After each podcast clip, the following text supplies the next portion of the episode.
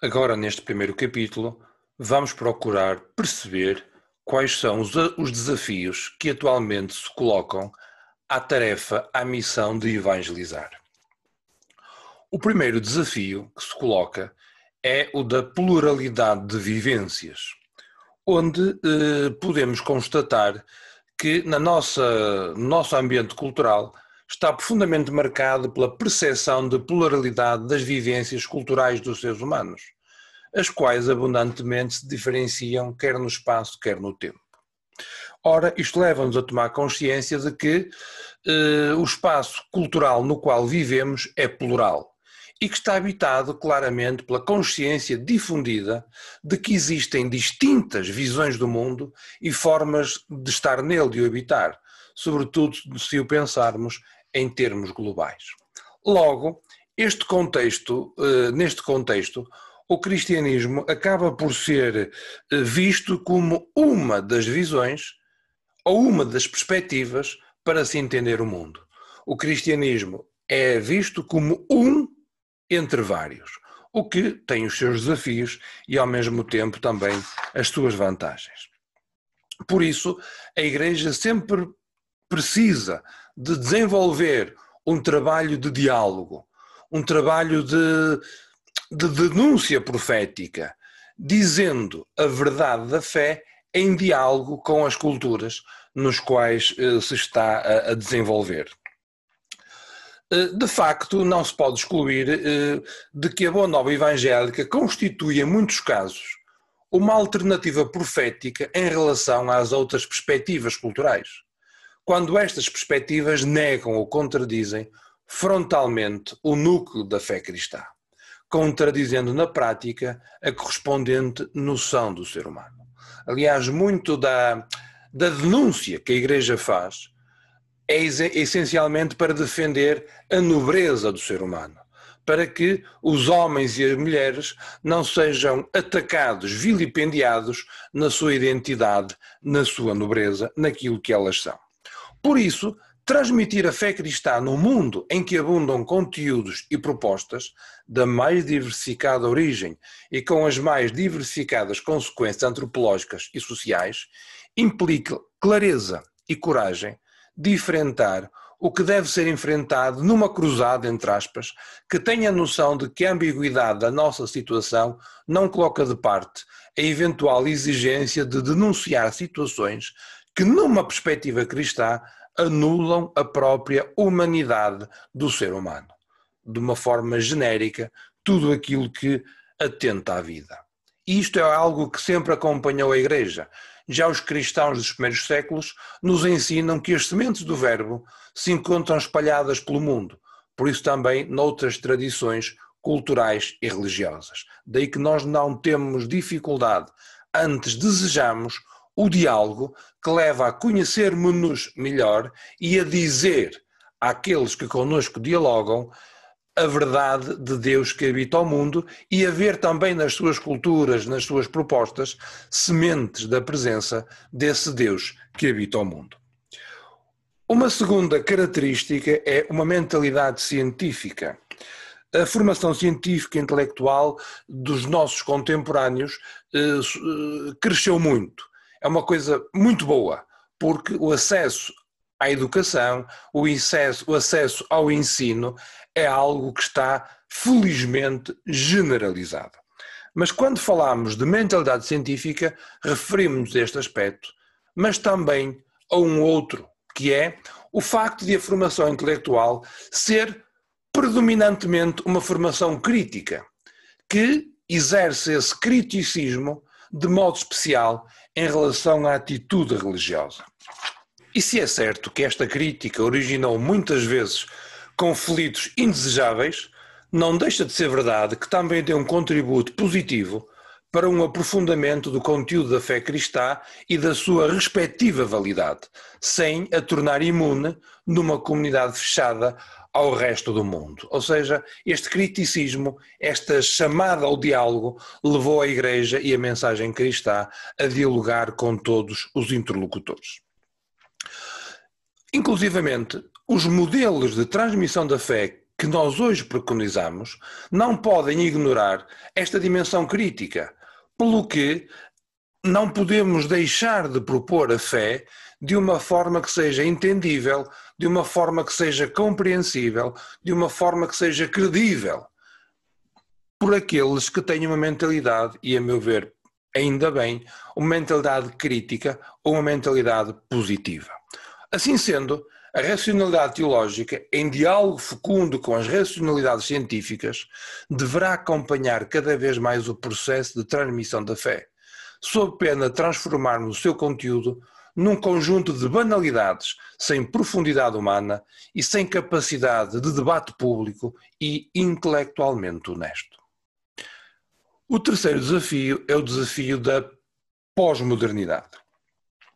Não se ignora que uh, a transmissão da fé, segundo os modelos conceptuais, sistemáticos e lógicos, favorece a construção de um espírito crítico e da capacidade de argumentar em favor da verdade do conteúdo cristão. Por isso, à, à mentalidade científica, a Igreja respondeu dando razões da sua esperança, dizendo em que acredita, explicando o porquê. Mas com a falência da racionalidade científica, eh, e que deu origem à à modernidade, portanto, a, a, a, falência da racionalidade científica, ou seja, a falência da, da modernidade que deu origem, por isso mesmo, à pós-modernidade, leva-nos a tomar consciência que para dizer a verdade de Deus não basta afirmações intelectualmente robustas e de uma clarividência irrepreensível. É urgente recuperar modelos narrativos poéticos e simbólicos de transmissão da fé, que explorem registros de linguagem mais existenciais e performativos e que, por essa via, possam empenhar de forma mais englobante as diversas dimensões da pessoa humana, a inteligência, a afetividade e a vontade, à boa maneira da mais ancestral tradição bíblica.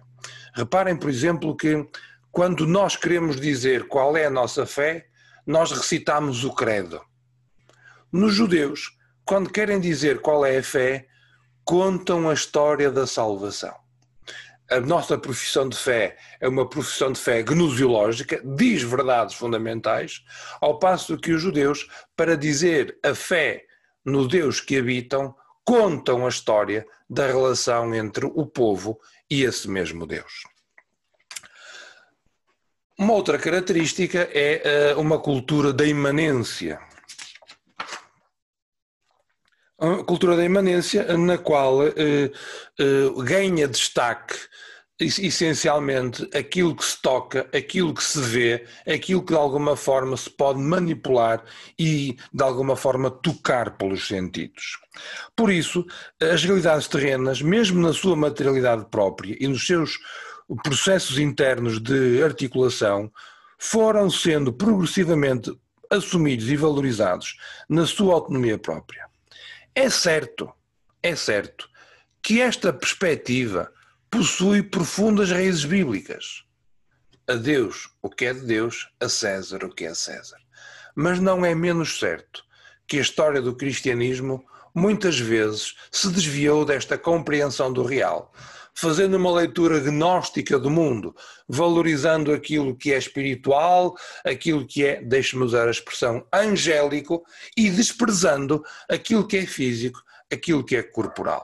Por isso, numa cultura da imanência, é preciso, de alguma forma, recuperar uma visão sadia no mundo em que termina com esta dicotomia entre espiritual e físico e assuma uma visão sacramental do mundo, vendo o mundo como lugar de manifestação, como lugar da presença de Deus. Por isso, uma cultura predominante e quase exclusivamente espiritual e orientada para um outro mundo não tem lugar.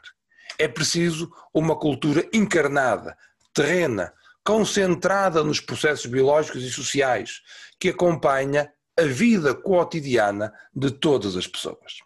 Exemplo da valorização do mundo é aquilo que acontece na Gaudium et Spes.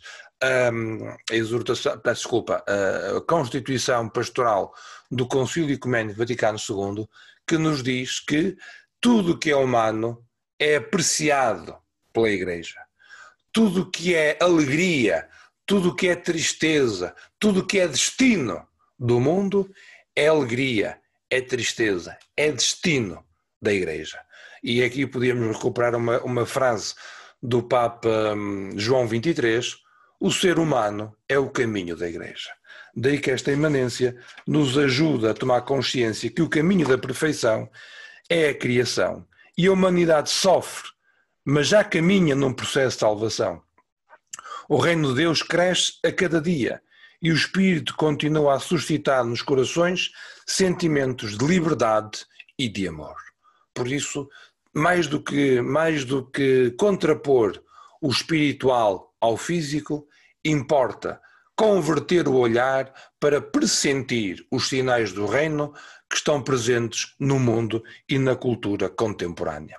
Neste contexto cultural, torna-se especialmente pertinente praticar uma transmissão de fé encarnada, que leva a sério as realidades mundanas em que vivemos, mesmo nos casos em que é necessário criticá-las profeticamente. Por isso, um processo de transmissão da fé, um processo de evangelização, privilegia as relações interpessoais diretas, num tempo e espaço reais, enquadrado em instituições locais e próximas, como por exemplo as paróquias, onde as pessoas fazem a real experiência táctil de se cruzarem, de estarem com aqueles que, tal como eles, acreditam em Jesus Cristo. Uma outra característica do mundo contemporâneo é aquilo que chamaríamos de humanismo, a sua orientação humanista, a defesa do ser humano. Isso é fantástico. Aliás, se pudermos ver os grandes contributos que a Igreja, peço desculpa, que a cultura judaico-cristã deu à humanidade, é esta característica de valorizarmos a pessoa humana. A concepção da pessoa humana é uma concepção, tal como a vivemos hoje, é uma concepção que deriva da mentalidade judaico-cristã que se tornou muito viva, muito clara nos primeiros séculos da Igreja, quando discutíamos as verdades acerca da Santíssima Trindade e da pessoa de Jesus Cristo. Mas a centralidade do ser humano é a centralidade do outro ser humano e não de si mesmo, não de cada um. Ou seja, quando se fala na centralidade da pessoa humana, estamos a falar na centralidade do outro e não numa visão egoísta, centrada em si mesmo. Por isso, o humanismo da fé cristã é o humanismo que completa, peço desculpa, é o humanismo da completa doação ao outro, sobretudo àquele que é mais desfavorecido e que está excluído por circunstâncias sociais ou culturais. Por isso, o processo de expansão de grupos económicos contemporâneos aponta para uma clara tendência de subjugação das pessoas humanas concretas aos interesses dos sistemas anónimos, deslocalizados e despersonalizados. É neste contexto que o cristianismo ganha redobrado interesse e redobrado significado, porque dizer o valor da pessoa humana de uma matriz judaico-cristã é dizer o valor do outro, que deve ser acolhido e respeitado em todas as circunstâncias. E se tivermos que fazer uma opção, fazemos uma opção por aqueles que são mais pobres, por aqueles que são mais desprotegidos. Uma outra característica a tomarmos consciência é aquilo que se chama a globalização. De facto, sobretudo depois da Renascença, os seres humanos foram expandindo a sua acessibilidade às diversas partes do globo. Pensemos, por exemplo, aquilo que foi a aventura dos descobrimentos. Mas com o desenvolvimento tecnológico, eh, cada vez mais nós podemos nos deslocar fisicamente, viajando, ou então comunicar com qualquer parte do globo.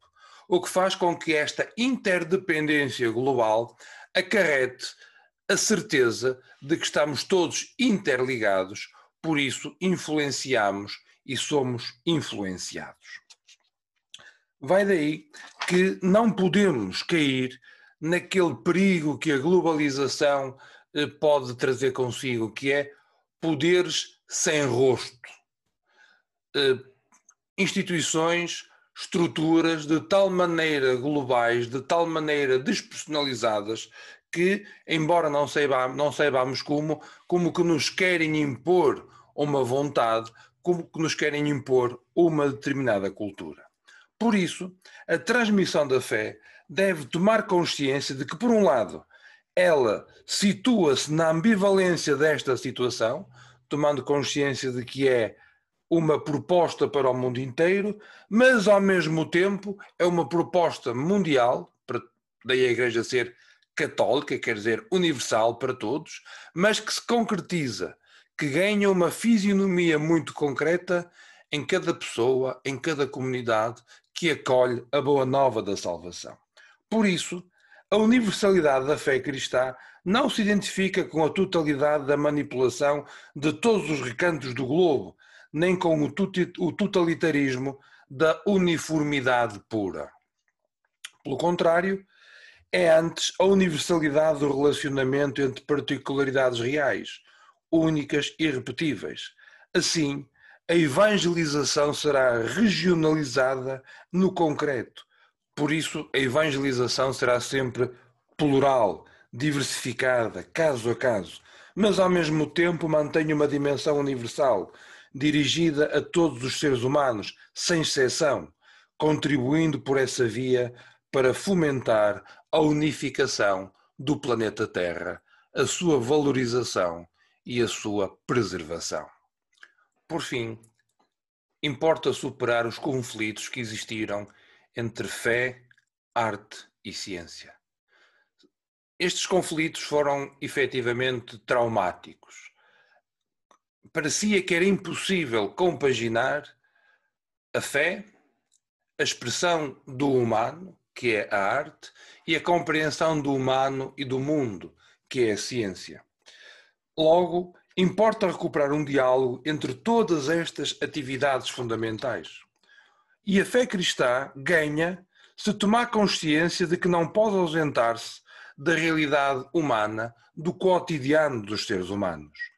Um dos grandes desafios da cultura atual à transmissão da fé consiste precisamente na necessidade de relacionar de modo fértil a vivência da fé com as realidades culturais que são, sem dúvida, das mais profundas que uma cultura pode conhecer, a ponto de serem muitas vezes identificadas com a própria cultura.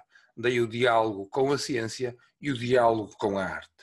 A transmissão da fé terá, por um lado, que aprender com o contributo de todos os seres humanos que se dedicam a estas atividades e, por outro lado, deverá orientá-las para a sua verdadeira finalidade, colocando-as ao serviço da humanização de todos os seres humanos e, deste modo, ao serviço da edificação do Reino de Deus.